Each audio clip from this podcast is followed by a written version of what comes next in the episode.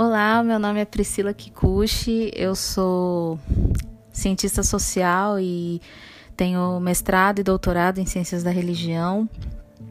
Eu sou candomblessista, faz um ano que eu fui iniciada, sou, sou iniciada no Orixá Oxalá. E o que eu tenho para dizer aqui está muito marcado por essa experiência extremamente recente na religião. Né? Como eu disse, eu tenho um ano que a gente fala um ano de feitura, um ano de iniciada. Então, o que eu vou falar aqui é uma percepção de um caminhar bem, bem pequeno dentro da religião. É, o que eu tenho acompanhado em relação à discussão ciência e religião dentro do universo do candomblé é o aparecimento, o que é muito bom, de pessoas é, do candomblé, principalmente pessoas negras, que falam sobre o candomblé enquanto uma epistemologia, né? E da experiência das religiões de matriz africana como uma experiência que precisa ser entendida como uma experiência válida, logo como uma ciência, né?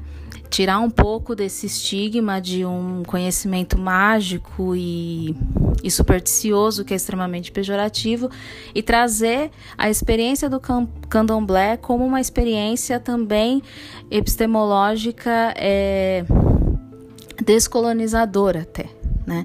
Então eu percebo muitos intelectuais como o pai Rodney de Oxóssi, o pai Sidney de Xangô, aqui em São Paulo, a própria Djamila Ribeiro, a Carla Cotirene, em Salvador, que falam a partir desse lugar de experiência da religião como conhecimento ancestral, né, como uma epistemologia realmente é, que se estabelece como ciência, né, como conhecimento. Então, assim, dentro da minha percepção, né, a, a ciência e a religião no candomblé, essa discussão de validade epistemológica, né, de conhecimento, tem sido um debate constante, né?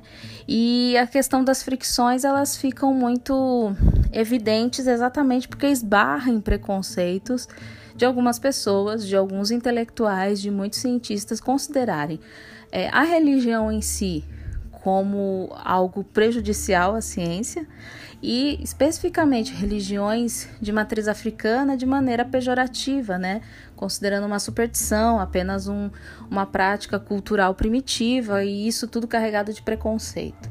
Então, os nomes que eu citei aqui para vocês, acho que têm trabalhado muito dentro dessa perspectiva. Obrigada, espero ter contribuído.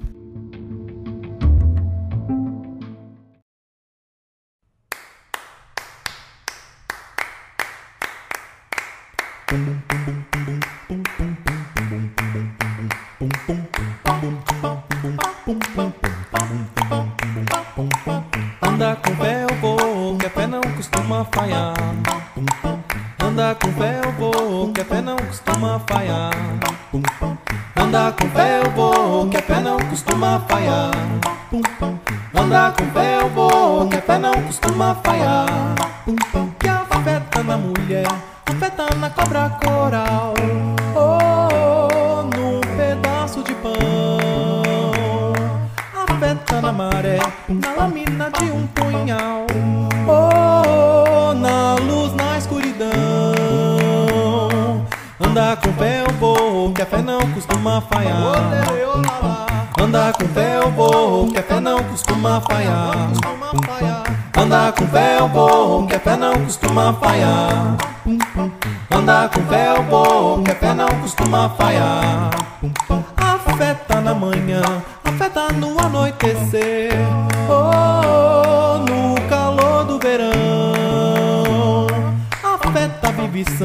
A fé também tá pra morrer. Oh, triste na solidão.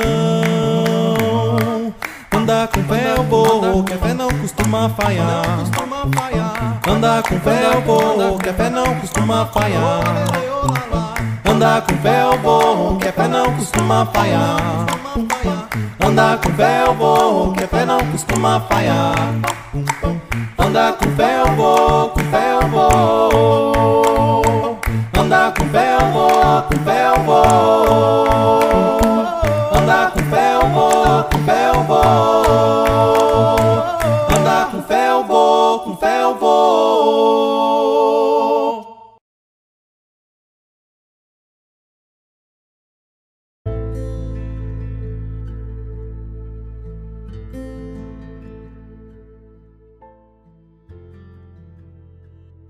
Olá, esse é o Telefone Vermelho, o podcast que fala das urgências do mundo. Eu sou Rodrigo Cossenza e a gente vai conversar hoje sobre um tema extremamente espinhoso: ciência e religião. A gente está aqui com Bernardo Portes, está é, tá falando diretamente de Londres, com Marco da Costa, que está falando de Nova York. Nós estamos também com a Ana Facundes e com a Cássia Quelhos Tavares. É, vamos, vamos, vamos conhecer esse pessoal. Cássia, pode se apresentar aí para gente? Olá, boa tarde, bom dia ou boa noite, não é? Vai depender do horário aí de quem nos ouvir.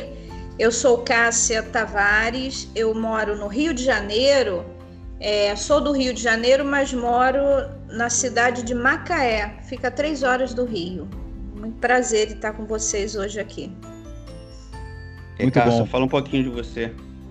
Então, eu sou enfermeira, Trabalho como professora de enfermagem na Universidade Federal do Rio de Janeiro, no campus UFRJ Macaé, e sou teóloga. É, sou católica desde tradição de família e vivo a minha religião. Ana Facundes, pode se apresentar para a gente também? Oi, pessoal. Bom, eu sou Ana Facundes, eu moro em São Paulo, Estudei ciências sociais e sou tradutora como profissão. É, sou militante de movimentos sociais desde os 18 anos, mas nos últimos 10 anos a minha atuação está centrada no campo da espiritualidade.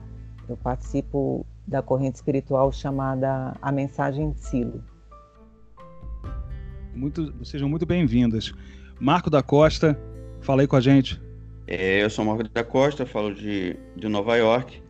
É, eu sou um, uma das pessoas que compõe a mesa, sou jornalista e eu vou, é, junto com o Rodrigo, é, levantar os debates aí que a gente vai conversar sobre essa questão da fé e da religião. Eu queria ouvir do Bernardo, porque o Bernardo também faz parte da mesa é, semanal, mas ele é o, o único entre nós né, que, que, possui uma religião definida. Eu queria conversa, perguntar a ele sobre isso também e, e para o Bernardo falar um pouco da formação dele né, e da, da religião, da fé dele.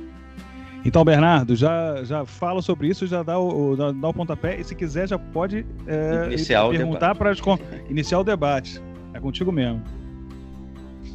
Hello, galera, beleza? Eu, Bernardo, falo aqui de Londres. É, morei muito tempo no Brasil, eu sou hispano-brasileiro. Minha formação é. Sou professor de história. E eu tenho uma, eu tenho uma crença, sou evangélico.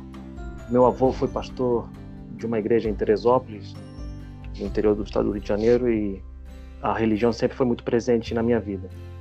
E sempre que a gente pode, tento. Ah, agradecer a, ao que eu acredito. A pergunta que eu queria fazer, uma para qualquer uma, é como é que é difícil acreditar em momentos que a ciência talvez uh, bate contra a religião? É, Cássia, você quer começar a falar? Já que você Sim. é a única teóloga aqui. é, mas eu, eu vou falar de um outro lugar. Como teóloga, sim, mas eu gostaria de falar do lugar como uma pessoa cristã, religiosa, católica. É, é, é fato isso. A questão é que dentro da teologia e também em termos de formação pastoral, desde 98, isso é, é legal falar, é, o Papa João Paulo II, hoje declarado santo pela Igreja, ele lançou uma carta encíclica chamada Fé e Razão. E aí, um pouco para minimizar esse desconforto que vem de séculos em que religião não é, e ciência não podia ter, na verdade, um acordo. Isso aí a gente sabe historicamente o quanto isso comprometeu muitos comportamentos, né? E na verdade, eu não tenho esse drama, graças a Deus, né? Ciência e religião sempre me acompanharam de forma muito tranquila né? Porque elas são dialógicas, né? Esse confronto e a gente está vendo isso hoje, sobretudo nesse tempo de pandemia, muito desconforto em alguns grupos, em algumas linhas, mas não é hoje a posição da Igreja Católica de confronto, nem é a posição da teologia, sobretudo a teologia contemporânea. Né? Fé e religião, ciência né, e, e espiritualidade, elas caminham juntas, uma não contrapõe-se sobre outra, né? não se, enfim esse dualismo né, de contrapontos, isso ficou para trás e a gente precisa avançar nesse aspecto. Então, é, é, Cássia, eu. Sim. Bom, primeiro dizer que é um prazer conversar com você. A gente, é, para todas as pessoas não sabem, mas eu e Cássia somos, fomos criados juntos, né? Praticamente sim, como fossem irmãos. É, e, e a gente não se vê fisicamente há quanto tempo, Cássia? Ai, a última vez que nos vimos foi num aniversário, não é? Meu aniversário de meu pai. Já tem um tempinho aí, Marcos. A gente pode contar aí uns 15 anos, talvez Isso. 10 anos, é, por aí, né? Por aí. Tenho foto disso, hein, meu amigo? Então, Cássia é, e eu somos velhos amigos e a gente tem formações totalmente diferentes, né? A gente partiu para campos totalmente diferentes. Sim. É, eu queria te perguntar, Cássia, é, se em caso de conflito, né, existem, por mais que você fale que há uma, um trabalho, um esforço para que não haja conflito, mas um caso entre um conflito, você que é uma enfermeira, você que cuida de vidas, né? E você tem uma informação científica ali. E, e ao mesmo tempo você tem um paciente ou uma família dizendo que ela acredita mais em Deus para curar do que num remédio ou numa técnica. O que, que você fala para um paciente desse? É, e aí, o Marco, eu quero dizer o seguinte: eu tenho trabalhado e no âmbito hospitalar tenho feito pesquisa e trabalhado especificamente na área de espiritualidade e saúde. Tem sido o meu campo de pesquisa e com projetos de extensão com alunos da universidade, inclusive. Mas é, quando eu fui, eu sou primeiro enfermeira. Eu primeiro fui para a saúde, eu já tinha um caminho de espiritualidade pastoral, muitos anos, desde jovem. E quando eu fui para a enfermagem, eu me defrontei com essas questões. E aí eu fui estudar teologia. E na teologia eu busquei o caminho da ética e da bioética. Então, esses conflitos, primeiro, existe uma questão aí de autonomia do indivíduo, autonomia do paciente. Né? A sua autonomia precisa ser respeitada, mas, por outro lado, esse indivíduo adoecido ou numa situação de muita intervenção, muitas vezes fundamentalista pelo, pelo viés da religião, ele precisa ser esclarecido. Não é? Ele precisa tomar conhecimento de que o caminho talvez que ele está empreitando não é o mais saudável, não vai trazer benefícios reais para ele. E a gente tem feito isso, né? O caso agora, o grande, a grande questão é da tal cloroquina. Precisamos nos debruçar sobre aquilo que é verdade, é verdade científica. Mas no fundo, lá no final, o indivíduo tem autonomia e ele vai fazer a sua escolha mas eu não posso me abster, eu não posso é, ferir meu compromisso ético diante desse indivíduo e eu preciso esclarecê-lo. Então, é, essa tem sido um pouco a minha realidade profissional. Não é? Agora, esses conflitos, eles, eu, eu digo que graças a Deus, pela minha formação de família, minha formação acadêmica e a teologia me ajudou muito nisso. Eu não vivo esses conflitos, não é? ah, isso pode, isso não pode, enfim. Por isso até que eu fui buscar teologia no viés da bioética e eu sou teóloga moralista de uma moral contemporânea que tem diálogo com a ciência. Isso aí é importante demais, não é? É um pouco na linha hoje do Papa Francisco. Então a gente tem buscado é, minimizar esses conflitos ao mínimo ao máximo, aliás. Mas, enfim, nós vamos esbarrar com aqueles que têm uma linha mais fundamentalista, mais fechada, né, que ainda encaram um Deus castigador, que a doença é castigo, que, a, que o vírus é um castigo pelos meus pecados, pelas minhas, enfim. Tem aí uma série de questões que são muito prejudiciais. Nesse sentido, a religião faz muito mal ao indivíduo, né? Faz muito mal à pessoa enfim, eu não sei se é um pouco aí a, a É, é mais ou menos por aí que eu, a minha pergunta, porque a gente tem casos aí de religiões, né? É, como o Testemunho de Jeová, por exemplo, que proíbem transfusões de sangue, ou seja, tem esses conflitos, né? Sim. E aí é, eu sempre quis saber como é que um médico, um enfermeiro, eu nunca tive essa conversa, essa é a primeira vez que eu tenho uma conversa direto com alguém da área médica sobre isso. Como é que, é, é, qual o conflito que ela encara entre a, a, própria fé dela e o, a ciência? Se há algum ponto de, de, de, de divergência. Ana, eu queria perguntar, eu estou perguntando muito, tá, gente? Deixa se me. eu, sou, eu acho que eu sou o único jornalista da mesa, então é, é é comum que eu, eu pule e, e queira perguntar. Eu queria saber, Ana, é, você falou que você pertence a um movimento é, espiritual, né? De, de, uma conotação espiritual. Como é que você e você o movimento encara isso? Essa mesma pergunta que eu fiz para, embora você não seja uma pessoa da área médica, mas é, as pessoas que chegam até você e que perguntam para você essas coisas. É, eu não sou da área médica e a nossa espiritualidade também ela não se insere numa estrutura como de uma religião oficial, né? Como o cristianismo, por exemplo, no caso da Cássia. Então, a gente não vive esse antagonismo entre ciência e fé porque considera que simplesmente são âmbitos diferentes.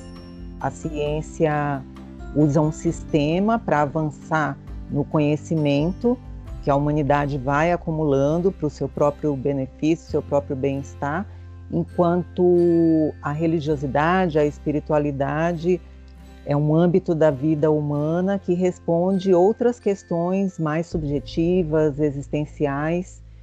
E eu acredito que a oposição, o dualismo, o antagonismo desses dois âmbitos se dão, na realidade, por uma questão de disputa de poder, como a gente viu historicamente é, na humanidade, em vários sistemas, ou hoje também numa disputa de também de poder, uma disputa de narrativa por interesses bem específicos.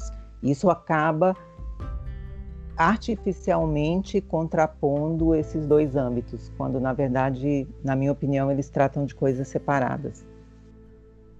É, você é, já encontrou ou já viu algum caso é, de pessoa que tenha feito, que tenha vivido esse conflito? Cássia, você também, vocês já encontraram isso? Porque eu perguntei na teoria, né? Mas você, com tantos anos de enfermagem dentro de hospitais, ou mesmo dentro da academia, é, o Ana, vocês já viram algum caso desse conflito e como é que ele foi solucionado, por exemplo? É, eu posso responder, não sei se a Ana, a Ana deve ter muita experiência também, mas eu tive sim vários, vários. É, inclusive é, no sentido tanto da oncologia, pacientes que é, queriam de alguma forma é, sair do plano te terapêutico para entrar em situações mais religiosas, não é? Deus vai me dar resposta, Deus vai me curar de outra forma.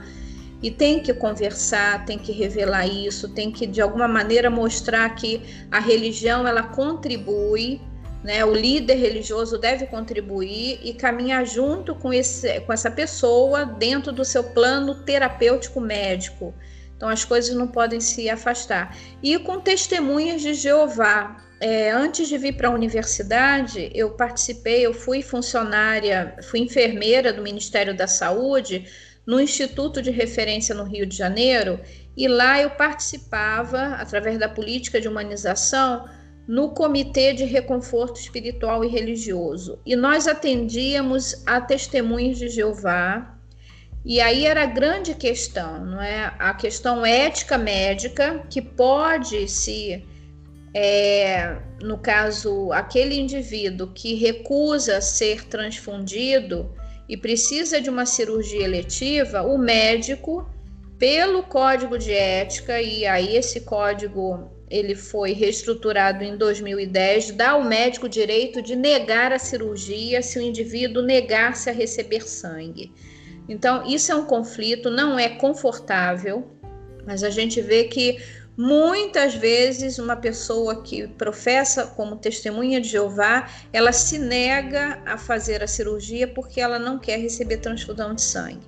Então, é via de duas mãos. E nesse hospital montou-se, inclusive, um comitê para estudar, para acolher essas realidades, só para o testemunho de Jeová. Não é confortável nem para o médico, nem para a pessoa. Nós ficávamos como mediadores na conversa. Em algumas situações conseguíamos, outras não. Infelizmente, o paciente não era nem operado, era uma cirurgia letiva, né? É diferente das cirurgias de emergência e que o médico vai fazer esse enfrentamento. Muitas vezes ele é até processado, infelizmente, mas é uma questão mais rigorosa, mais fundamentalista. É, enfim, é um pouco da minha experiência, né? Isso o tempo todo, essas situações elas vão aparecer e a gente tem que dialogar, chegar junto, conversar.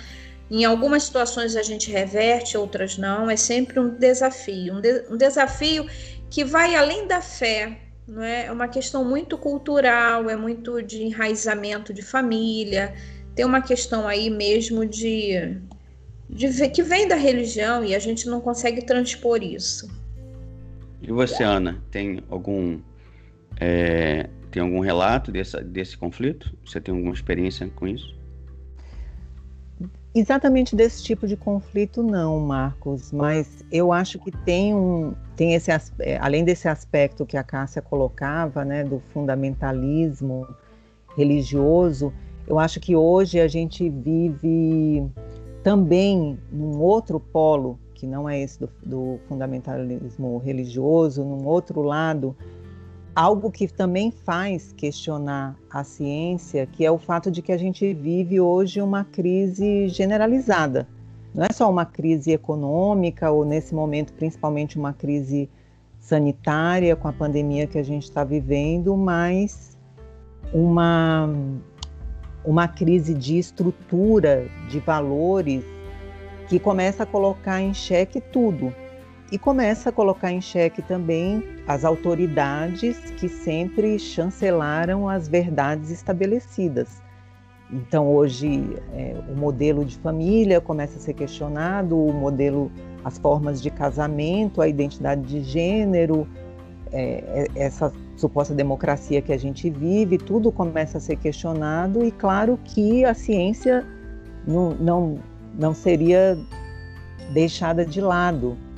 É, a ciência também incorpora em si um, um autoritarismo né, de detentora de um conhecimento supostamente objetivo, porque vem de um sistema provado, irrefutável, sem entrar num, num julgamento de valor sobre isso, o que a gente observa é que há uma crise dessa, dessa verdade estabelecida. Então, hoje as pessoas começam a procurar é, informações e tomar decisões por conta própria. Então, eu continuo indo no médico, por exemplo, mas eu pesquiso no Google os sintomas que eu tenho, eu tiro minhas próprias conclusões, talvez eu chegue no médico e comece a questionar o diagnóstico que ele me dá ou o remédio que ele receita, talvez na própria internet eu encontre uma, uma, uma cura, entre aspas, alternativa e prefira recorrer a ela do que ao médico.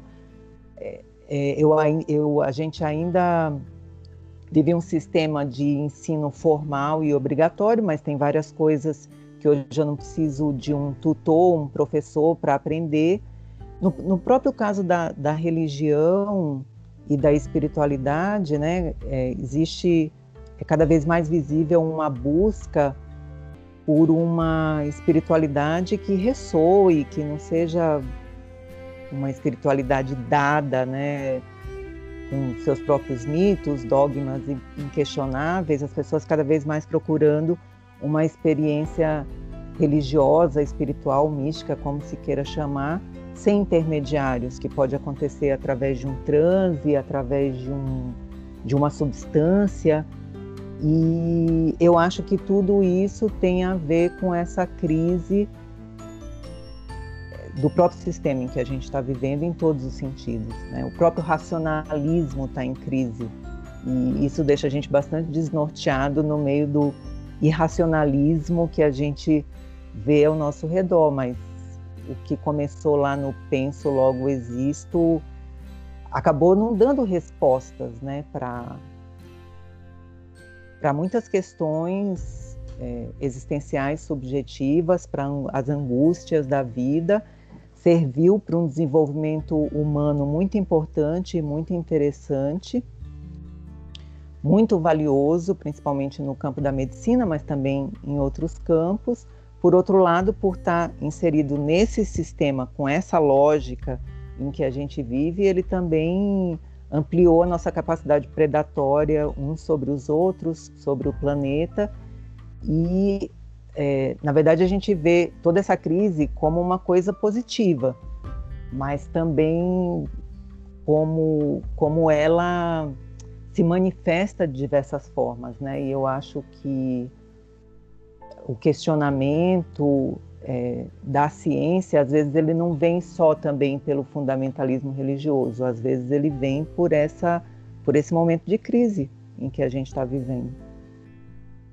Então, é, quando a gente vai pensar sobre essa questão da ciência, essa dicotomia entre ciência e religião, normalmente a gente leva para esse ponto, uh, a gente leva ou para a questão da, da, do embate entre uh, o universo das ciências naturais e a religião, mas a gente esquece que a ciência é algo uh, muito amplo. E, e a religião, para além da sua, sua questão de manifestação de fé, ela também é um fenômeno social. E aí eu queria levar essa discussão também para dois campos distintos. É, um é da, da religião enquanto ação social, enquanto, enquanto manifestação de formas de convívio. É, e essas formas de convívio hum, é, no diálogo com, com a ciência. E aí eu falo a ciência como um todo, com a explicação científica. O outro ponto seria na relação com a política, porque já, já dialoga um pouco com isso. Porque a gente vê a manifestação, é, a atuação de grupos religiosos na política levando pautas específicas da religião X ou Y, e aí, é, ou seja, de, de, uma determinada religião, é, mas que é, não dialoga com o conjunto da sociedade. É, como, é, como é que fica essa relação? Como, como entender e se manifestar de maneira ética e, e democrática, é, tendo essa, essa, essa condição uh, de postura diante, diante do mundo é, determinada ou pela religião, ou, ou, ou, pela ciência, ou por ambas. É, a, minha, a minha questão, é, eu queria que, que, é, que vocês pudessem responder é, como conduzir isso da melhor maneira possível. Ou seja, a, gente, a, a nossa ideia inicial é que, é que um Estado laico ele, ele, ele respeite a, as manifestações religiosas individuais. Mas isso não tá, isso não livra de atritos, né? Claro. Então é, é, é nesse campo dos atritos da, da vida social, da vida política e da religião e da ciência, claro, é que eu queria que vocês navegassem um pouquinho nas, nas, nas falas de vocês. É, quem puder. Bernardo, não falou muito ainda. Eu não falei muito, bem. Bem, para mim um pouco mais é, claro nessa situação. Quando você vive num país laico, você tende a colocar na balança ser 50-50. É, por exemplo, eu eu toda noite antes de dormir eu faço uma oração e peço para o Deus que acredito que ele ajude os cientistas a encontrar a vacina contra a doença que a gente está enfrentando hoje. Por exemplo, isso é um, um, fato que eu vejo que é importante. Uh, o fato de dessa guerra de igrejas querendo colocar sua própria pauta em cima de outras de outras religiões ou em cima da ciência, uh, é, realmente é uma situação é, péssima para o país. É, além do mais, você não respeita a individualidade da outra pessoa. Você está impondo uma religião em cima da outra. É, muitas vezes a gente, quando lê os nomes dos deuses africanos, a gente fica assustado. É um, um jeito dentro de algumas igrejas enraiçadas falando que poderá ser o demônio, pode ser, mas é, não há entendimento. Eles não procuram entendimento. O engraçado é que dentro da minha vertente eles se acham uns tadinhos em muitos pontos, em muito ponto de vista. A gente é perseguido, a, eles não gostam da gente porque a gente é de, dessa religião, mas eles não percebem também que eles perseguem as outras religiões. Nesse sentido, acho que o Brasil está se do, é, o, no ponto do evangélico está tá dominando e tá não está conseguindo perceber uma coisa que o Deus, o Salvador, que diz amai-vos uns aos outros, parece que eles não compreenderam o que está acontecendo. Parece que você tem que colocar é, uma ditadura da religião, é, como se fosse uma, um Irão dando exemplo. Acho que nesse ponto é, é, é péssimo. Acho que a religião e a ciência podem trabalhar juntos e se não trabalharem, a gente vai, vai continuar nesse, nesse conflito absurdo, basicamente. Eu queria, eu queria falar um pouquinho também, Rodrigo, de é, da questão da fé não religiosa, né? Porque a gente tá falando de fé e ciência, mas muitas vezes, é, eu vou falar de um ponto de vista pessoal, é, para contribuir para a mesa, já que tem tantas manifestações religiosas, eu vou colocar a minha fé. Né? É, ser uma pessoa de fé é, é, não significa necessariamente ser uma pessoa ligada a um, a um vínculo religioso. E aí eu queria dialogar com a, com a Ana rapidamente, talvez depois do intervalo, que a gente vai ter agora há pouco, é, da fé com a política. Como é que é isso? Porque é, o movimento pela qual ela per pertence também atua politicamente.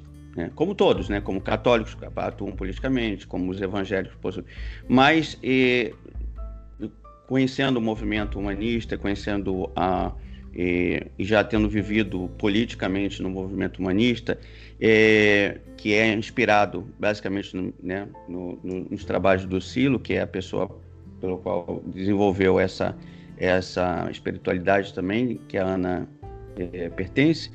É, eu queria saber da Ana como é que é essa questão de conciliar a fé ou a espiritualidade com a política sem, porque eu conheço os humanistas, sem defender um Estado fundamentalista. É, mas eu acho que o Rodrigo vai precisar pedir um intervalo, não é isso? Rodrigo. Não, eu acho que eu acho que dá para dar, dar, tempo da, da, dá tempo? responder essa então, questão. Lá, dá tempo, eu acho que vamos fazer o seguinte: a, a, Ana e a Cássia respondem e a gente chama o intervalo. Isso, beleza. Vai, beleza.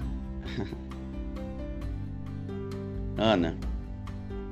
Bom, é, novamente eu acredito que em si esses dois, esses âmbitos também não são antagônicos, porque tudo depende de como de, de como se, qual é a visão que se tem de mundo e de sociedade que se tem ou que se quer construir.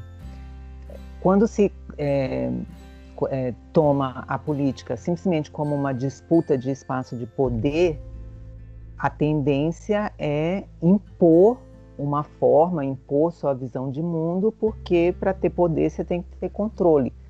Quando se quer é, trabalhar para construir uma democracia que seja um sistema democrático que seja realmente para todos, não como essa democracia formal que a gente vive hoje, que na verdade, onde na verdade a gente tem eleições, onde as pessoas fazem opções é, sem, sem embasamento em informações verdadeiras. Isso sempre foi assim, mas hoje, né, com o advento das fake news e da pós-verdade, isso ficou ainda mais agudo.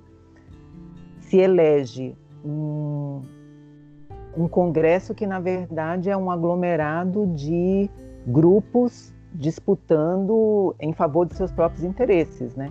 A gente tem hoje principalmente os gru é, três grupos no Congresso, o BBB, né, a bala, o, o, a, o grupo da bala, do boi e da Bíblia, e a gente vive essa situação terrível que a gente está vivendo politicamente no país. É, Cássia.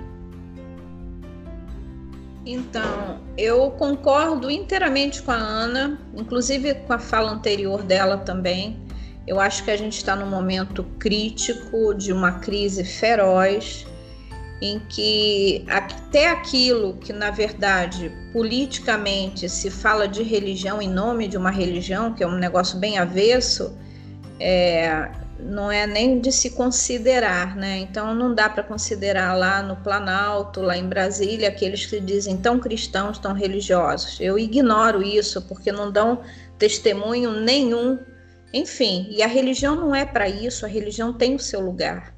Eu quero chamar atenção também que hoje é, é, eu tenho visto e a questão da espiritualidade ela transcende a religiosidade, ela transcende a religião a questão da fé que você dizia, Marcos, a fé vai além, não é? Então, assim, a religião, ela precisa ser, e ela é, ela tem um papel de mediação para aqueles que são religiosos.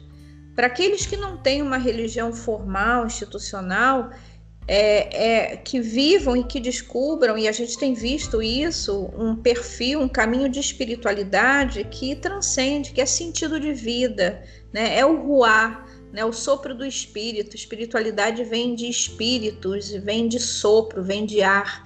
Então é muito mais profundo, é muito mais sério. E hoje o que a gente vê é uma mistura, uma, uma situação bastante complicada entre religião e, e, e política, e aí a gente vê que não é uma política real no sentido pleno da sua palavra, né? E aí a gente vai pensar em inserção, a gente vai pensar em diálogo, enfim. Então, é, hoje no Brasil, a gente vê essas estruturas bastante ameaçadas, essa prática muito, muito desvirtuada daquilo que ela é. E aí, veja, no dia, quero até retomar isso e dizer, no dia 30 de abril, a Conferência Nacional dos Bispos do Brasil fez uma carta aberta é, defendendo, né, vindo ao encontro da democracia, da justiça e da paz. Eu acho que essas são as nossas defesas no Brasil hoje. Né? Então, é, contra todo tipo de politização religiosa ou as religiões que se querem colocar de forma política. Isso é uma, é uma farsa, né? É uma farsa. Não é, esse não é o caminho. Né? A gente precisa retomar aquilo que é de fato dentro de uma realidade que está em crise, que precisa ser ouvida, que precisa ser considerada. Então, enfim, as pessoas estão muito perdidas. E aí as fake news, infelizmente, elas encontram espaço e lugar para vingarem, né? Não sei, mas assim, concordar com o que a Ana coloca, isso aí é, é fundamental, né? A gente está num momento muito difícil, muito difícil mesmo. E se a ética, se o senso de justiça, se o senso de uma verdadeira política e democracia não se restabelecerem, fica muito complicado o cenário. Obrigado, gente. Vamos, a gente vai chamar o nosso intervalo. É, no intervalo, a gente vai ter alguns depoimentos é, sobre essa relação entre ciência e religião. É, e daqui a pouquinho a gente volta. Valeu. Não, Rodrigo, é, é, é, não sabemos se vai ter, tá? No intervalo. É surpresa do editor aqui, tá? Ah, meu Deus do céu. o, o Marco cada vez. Eu, eu tô, é que cada programa, deixa eu explicar para você. Cada programa eu experimento uma edição diferente. Me deixem. É, é, é, é, a minha fé, é a minha fé num formato, na busca por um formato ideal, que nunca chega, mas também é uma expressão da minha, da minha criatividade aqui. Mas, ó, gente, eu hum. entrei aí no avesso. Esse é o marco que eu conheço desde sempre. tá bom. Eu, eu, eu, eu, fiz a chamada e falei sobre, o, sobre, a, sobre a, os depoimentos e falei assim com uma dificuldade. É. Falei, ele vai pintar com alguma coisa diferente, eu tenho certeza, mas eu falei. Aí, ô Rodrigo, eu falei, sabia. É, não. Bom, não. A, gente, a gente vai pro intervalo. Não, a gente vai pro intervalo. E, e não sabemos o que vai acontecer. Tá bom? Daqui a pouco a gente volta.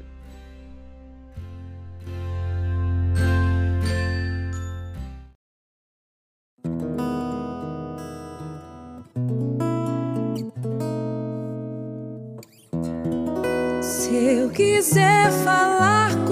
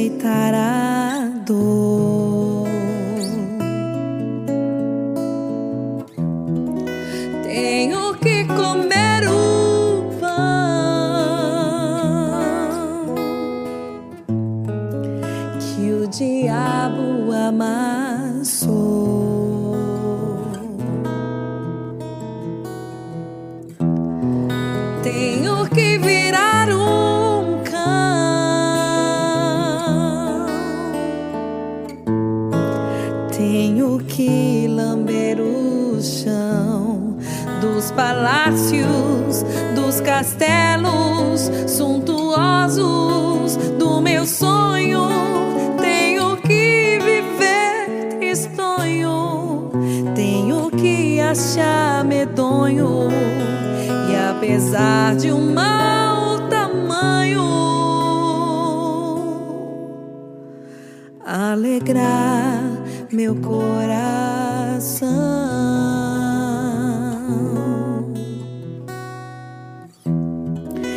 Se eu quiser falar com Deus,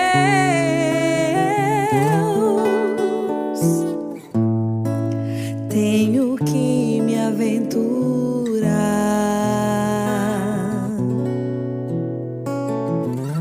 Eu tenho que subir aos céus sem cordas para segurar.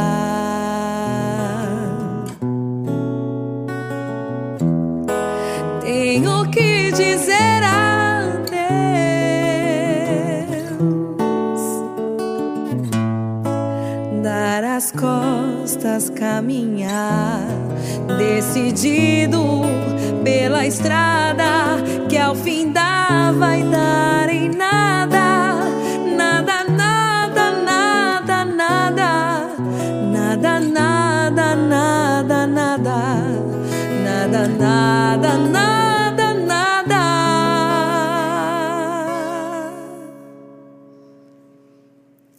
do que eu pensava encontrar.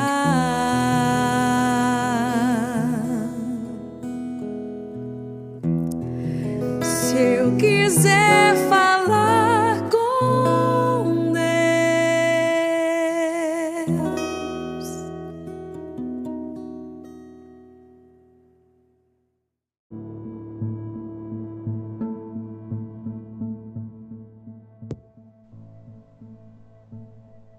Estamos de volta. Bom, a gente conversou aqui sobre é, essa, essa complicada relação no tempo e no nosso tempo sobre ciência, religião, política.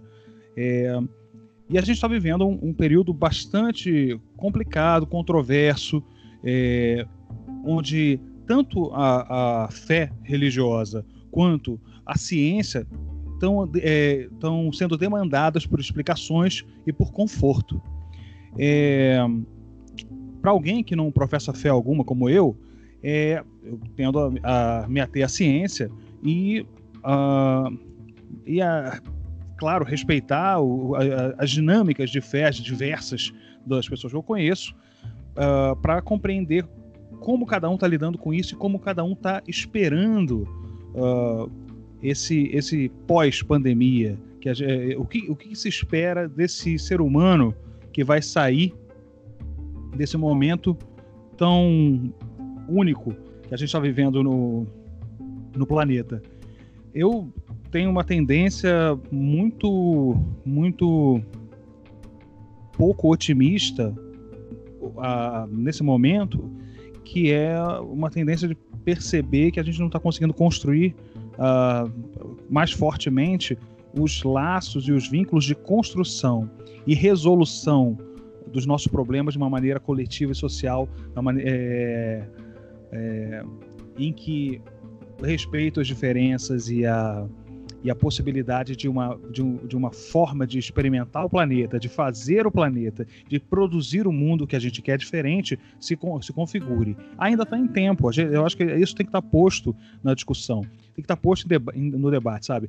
Essa coisa, a gente não colocar as coisas em debate, talvez seja eh, as coisas, uma das coisas mais problemáticas que tem. Aquele, aquela piadinha, aquele, aquele ditado pavoroso que tem de futebol, religião e política não se discutem. Pelo contrário, a gente tem que discutir, tem que, tem que, tem que debater, tem que compreender o outro, tem que até, tem que até disputar a posição, não tem problema.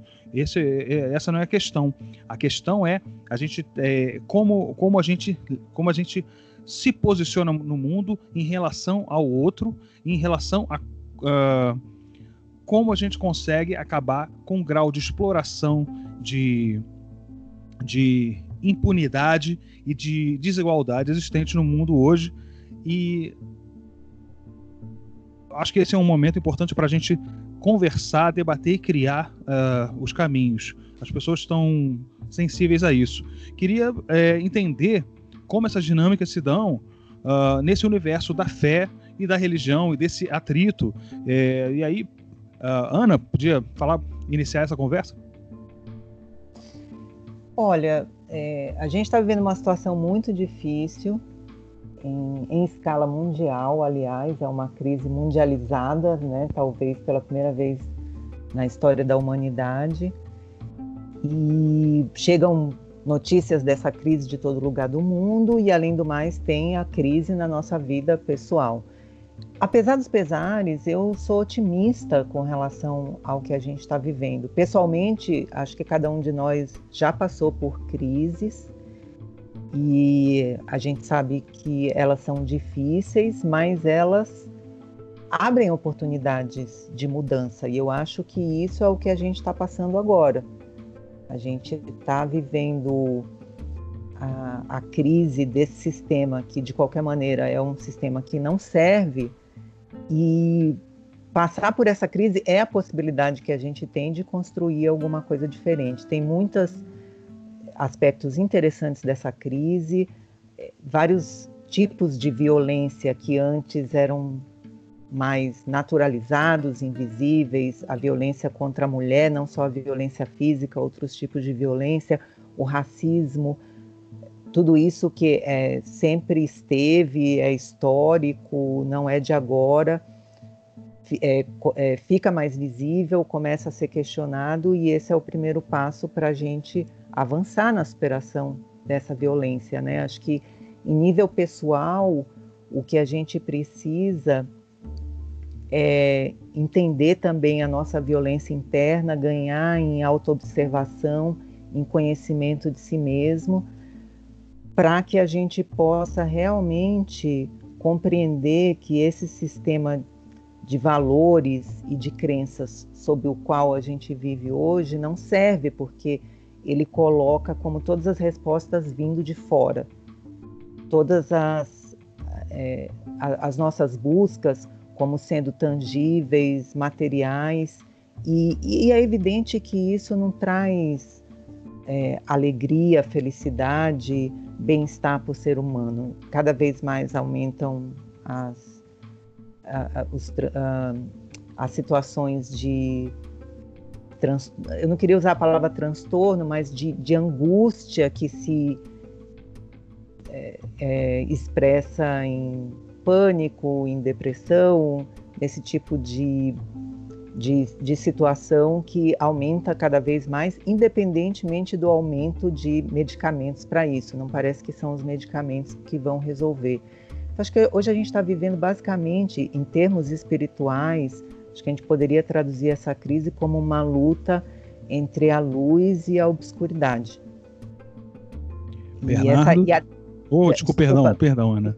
E, e, a decisão sobre qual caminho a gente vai seguir, eu acredito que passa muito mais pelo coração do que pelas mentes. É, eu acredito que existe um sentimento, um, um, sentido evolutivo em tudo aquilo que vive, né? Uma intenção que vai abrindo caminho e a gente precisa ajudar que essa intenção vá realmente numa direção evolutiva, dando uma direção para a nossa vida que esteja relacionada com o amor e a compaixão. Obrigado. É. Bernardo. Bernardo. O meu mundo que eu acredito, um mundo de amor, que as pessoas possam se respeitar. Mas eu vejo que esse mundo de amor e de respeito parece que não existiu no mundo de agora.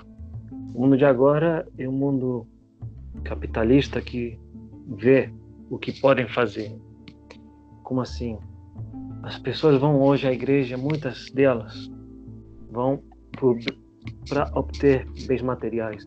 Esqueceram o fato do que é o amor, de pregar o amor, de saber respeitar o próximo.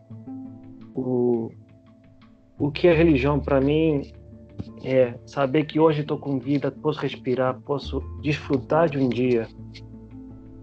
As pessoas não entendem mais isso. As pessoas, pelo mundo que a gente vive, do mundo, do jeito que o mundo está, que você tem que adquirir isso para ser feliz, você tem que adquirir outro para ser feliz também. Esquece do dia a dia.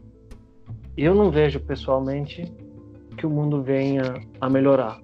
Acredito que a colega, o que a colega disse é verdade a gente enfrenta uma, uma batalha entre o bem e o mal.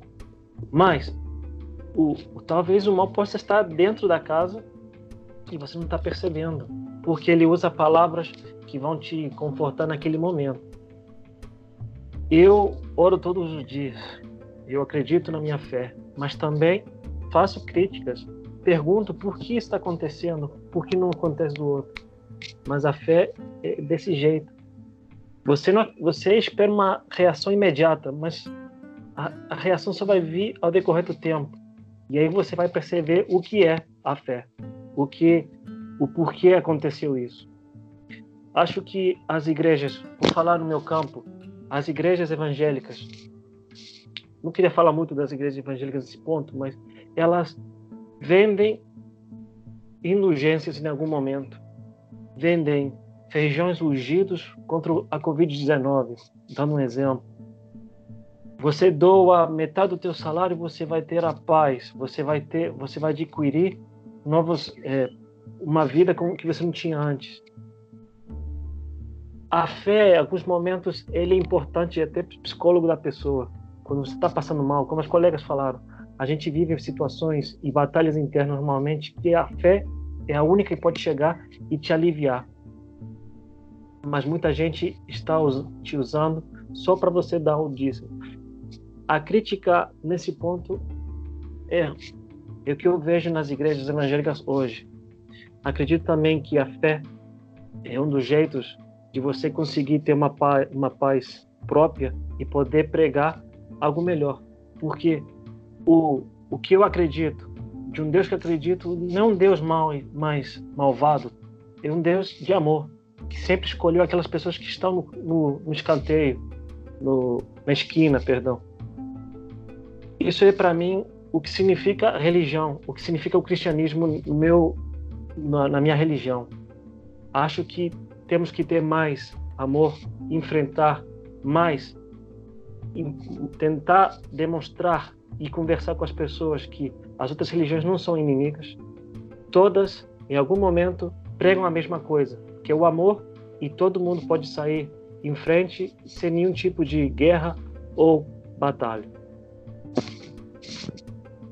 Cássia?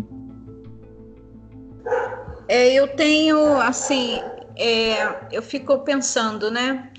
Eu acho que a gente precisa sair diferente na pós-pandemia. Eu ainda estou longe das saídas, né? Aqui no Rio de Janeiro, no Brasil. O Brasil está sofrendo demais por N fatores. Um deles é a questão política, que só reforça os efeitos negativos do coronavírus. Isso é inegável. O mundo está vendo isso, o mundo está vendo o Brasil de maneira muito ruim, nós estamos sofrendo. Mas eu tenho um pensamento bastante otimista. Primeira coisa, como nós estamos nos reunindo hoje, cada um com uma expressão religiosa, com uma expressão diferente de espiritualidade, e nós estamos sentando e conversando nessa nossa mesa aqui que nós estamos gravando, nós tivemos um diálogo bem bacana entre fé, espiritualidade e ciência.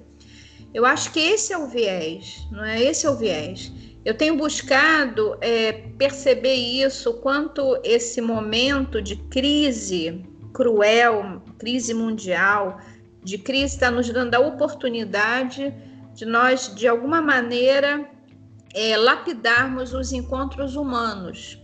Então, o mundo virtual, com toda a sua negatividade, a globalização, tudo isso, enfim, os fakes, mas ao mesmo tempo também está nos dando a oportunidade desse encontro humano mais qualificado. Né? Hoje a gente viaja o mundo, hoje mesmo. Nós estamos aqui, é Brasil, São Paulo, Rio, Nova York, Londres nós estamos nos reunindo para discutir coisas muito sérias, muito sensatas. Então eu vejo com, com um otimismo bastante grande. E é o momento para aqueles que têm religião de aprofundarem o seu sentido religioso e até colocarem-se de maneira crítica. Aquele que ama, critica né? E eu dentro da minha igreja, dentro da minha religião, eu posso criticá-la para modificá-la de alguma forma, mesmo que seja dentro do espaço micro. E esse espaço micro é a minha vida, é o meu grupo social, é o meu bairro, família, enfim, meu grupo social de trabalho. E nós temos esse poder. É impressionante, mas nós temos. Eu queria citar dois teólogos que eu admiro profundamente. São ambos teólogos que nasceram, que são assim uns, no caso, os precursores da teologia da libertação. O primeiro deles é Carlos Mester, ouvindo recentemente, ele na sua idade anciã e cheio de sabedoria, ele dizia o seguinte: nesse momento de pandemia, é, quando nós nos percebemos isolados e longe, destituídos de toda possibilidade, nós nos encontramos com uma realidade, nos encontramos com nós mesmos. Então, esse é o primeiro ponto, esse encontro humano que se dá a partir de nós mesmos. E é muito desafiador, não é fácil entrar em si mesmo, né? Nós estamos tendo essa chance, essa oportunidade. Um outro teólogo é Leonardo Boff, que diz, nessa semana ele escreveu, deixou um artigo e ele dizendo, olha, após pandemia, esse momento de pandemia é a grande chance que nós, humanidade, estamos tendo de rever a vida, de rever os aspectos é, políticos, religiosos, sociais, humanos, familiares, humanos, sobretudo humano. Então, assim, eu, eu estou muito ancorada nessas duas realidades: olhar para mim mesma para poder admirar e olhar o outro e olhar para o mundo de maneira diferente a partir daí, com uma espiritualidade mais aprofundada, com relações humanas mais aprofundadas. E eu acho que a gente tem duas palavras assim chave: tolerância em todos os aspectos humanos, religiosos, étnico-raciais, no contexto da diversidade sexual. A gente tem aí, né, o olhar da tolerância, do acolhimento e da compaixão. Então, eu acho que esses, essas três palavras, né, tolerância, acolhimento e compaixão, é, vão nos nortear. Pelo menos eu estou trazendo isso como um projeto de vida e eu acho que eu posso disseminar no meu microespaço. É um pouco assim que eu vejo, com bastante otimismo. Apesar da dor, da crise, apesar de saber que muitos vão sucumbir, porque não estão abertos, é, é, a gente está vivendo uma complexidade de mundo como nunca pensamos viver, né? E é o mundo da diversidade, é o mundo do, da multipluralidade, enfim. Mas é um desafio, está posto aí para nós. E eu acho que um primeiro legal, bacana, é essa mesa. Né? Aqui nós, nós nos colocamos de maneira tão diversa e tão unida, estamos numa comunhão tão bacana, isso é bem legal. Eu acho que esse é o caminho. Um dos caminhos. Maravilha, Ana. Chamar o diálogo como caminho é muito bom. É, Marco? É, eu queria é, dizer que eu acho que a gente costurou bem essa, esse programa, dizendo que essas vozes, né, tanto a Ana com a Cássia, Bernardo, você e eu, a gente conseguiu é, iniciar um, um, debate, dar um exemplo de, de convívio entre diferentes e eu acho que isso é o mais importante do programa, porque é, a gente não vai falar num, programa de uma hora, de num podcast de uma hora, a gente não vai conseguir falar de um, tempo, um tema tão complexo, né?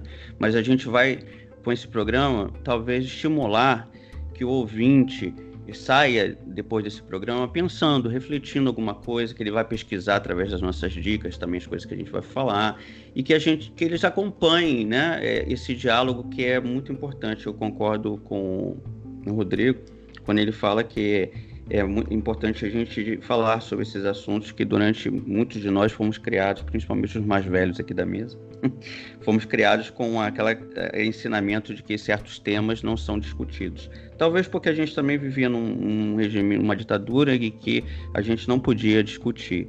É, eu e Cássia tivemos aulas de moral e cívica. Lembra, Cássia?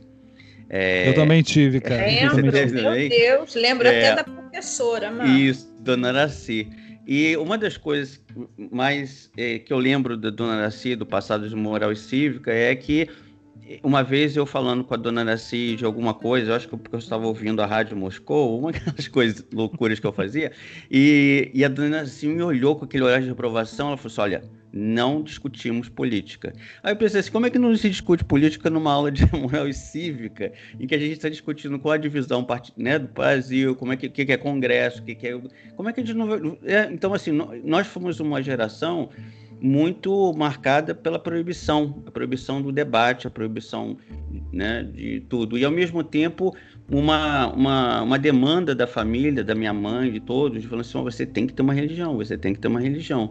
Então, assim, era uma pressão de não discutir alguns temas e a outra de frequentar. Eu me lembro que eu, talvez eu nunca tenha falado isso em público, mas é, eu fazia, é, participava de um grupo jovem da Igreja Católica e o, e o, o Cássia, isso você vai. Você lembra do padre Fernando, né? Do, lembra do padre Fernando, que era o pároco do, de Oswaldo Cruz, naquela região. Sim. Era São Mateus, da igreja de São Mateus. Então, o, o, o padre Fernando, eu estava no grupo jovem e comecei a fazer crisma.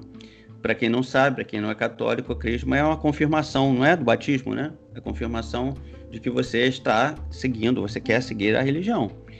E eu faltando uma semana para a cerimônia, eu desisti. E o meu padrinho de crisma era o padre Fernando, era o próprio padre. E no dia da, da cerimônia que todos foram crismados, eu, ele me, o padre Fernando, quem conhece, depois que eu perguntei para casa, que ele tinha um costume de falar mesmo, né? Ele é um padre espanhol, Bernardo.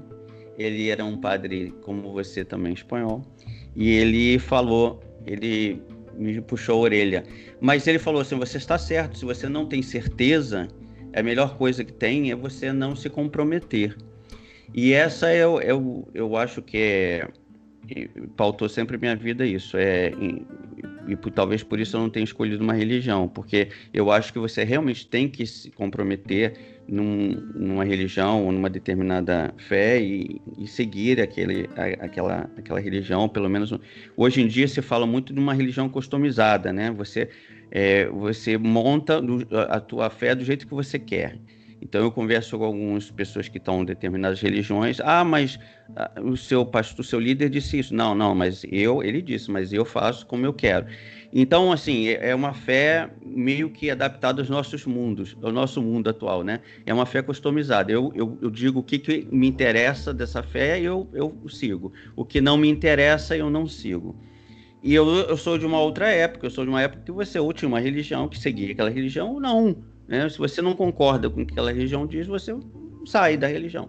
Mas então a gente vive hoje um, um período, como a Ana falou, um período de de que as pessoas vão na internet buscar a espiritualidade, elas vão buscar a sua verdade. As fake news, na verdade, não são fake news, as fake news são as nossas verdades que a gente, em formato de notícia, que a gente queria que fossem.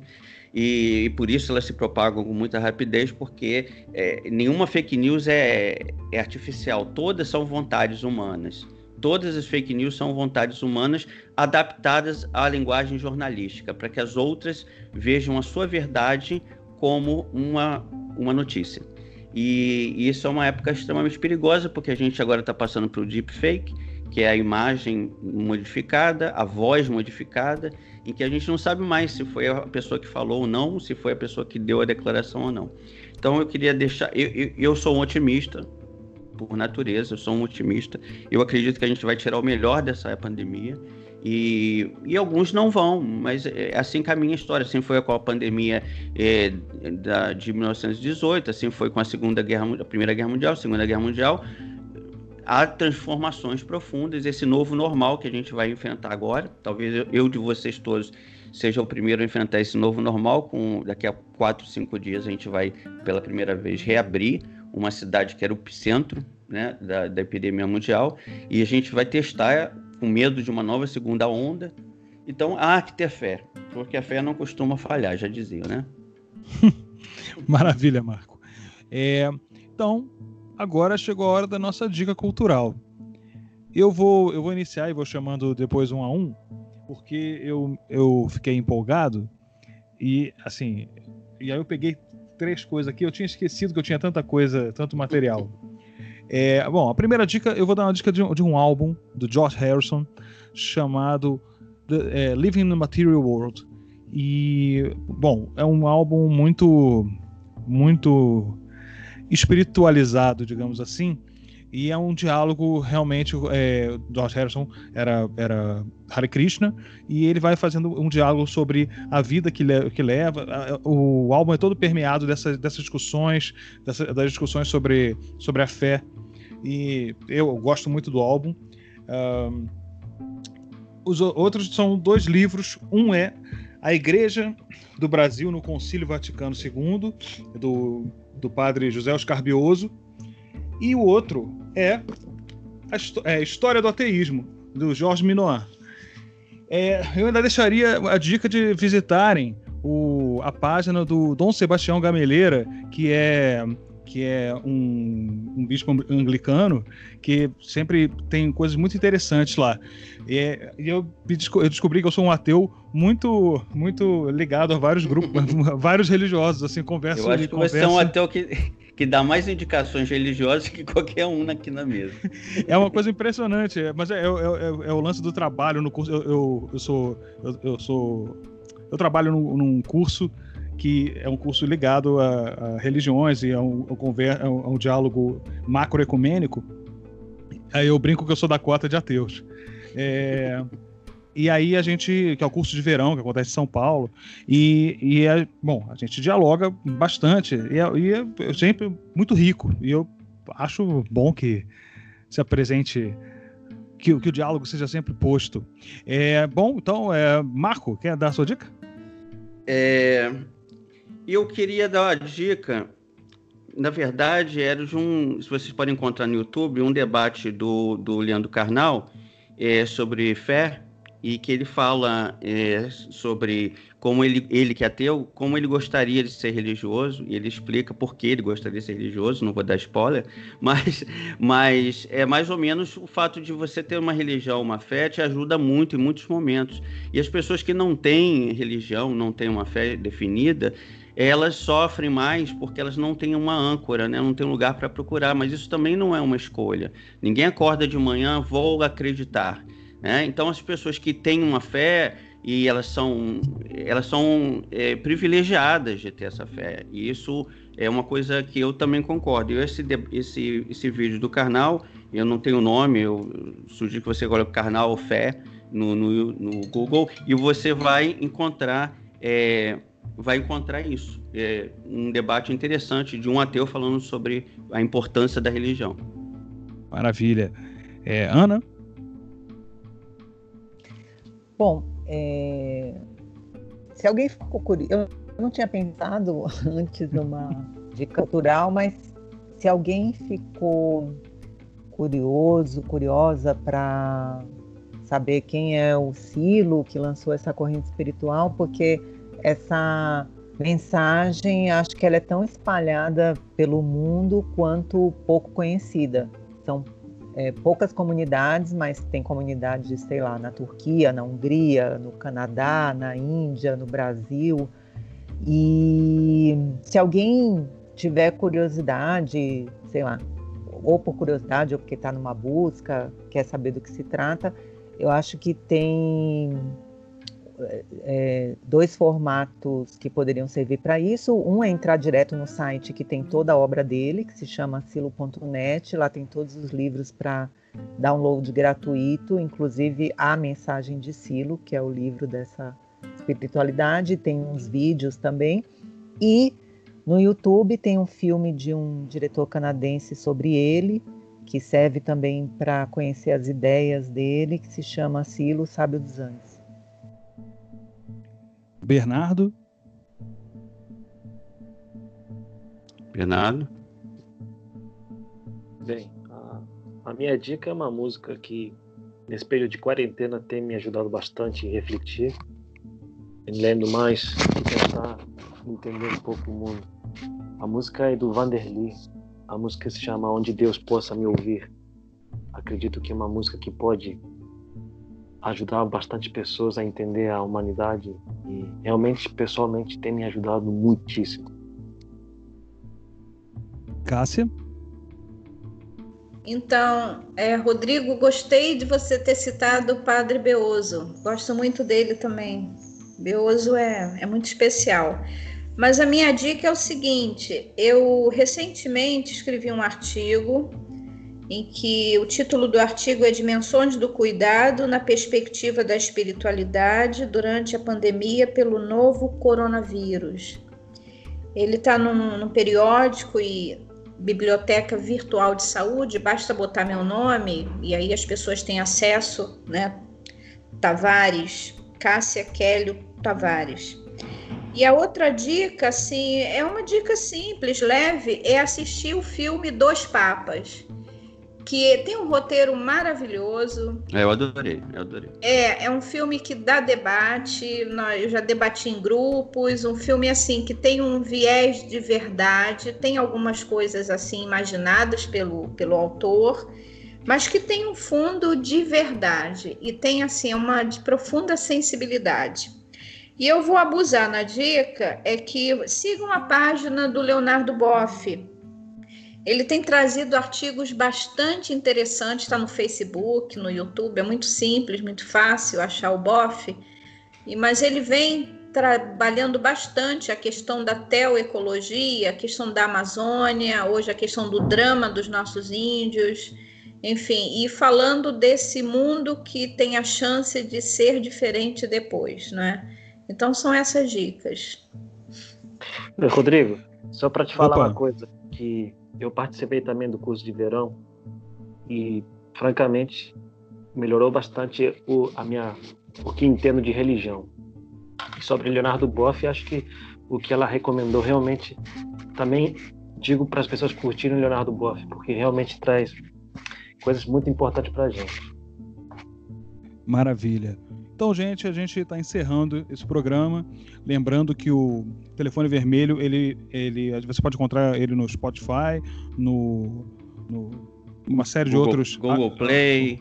Google é, Play, todos, vários todos os lugares agregadores de, de podcast. podcast. no Little Fire Podcast e ele também fica alocado no, na, na, página em português da agência de notícia Presença. É, agradeço e também a todo, mundo que eu... E também é transmitido Fala. pela Fire Radio, que é a nossa rádio virtual aqui, a Web Radio, que está funcionando 24 horas e que eu vou deixar o link também aí no, no Spotify na descrição do capítulo do programa. Maravilha. Então, só agradeço muito, muito a Cássia, a Ana, aos meus camaradas de programa, porque foi muito, muito bacana, muito uma conversa, uma abertura para o diálogo que é necessário no nosso tempo. E vamos à vida. Abraço. Tchau, tchau.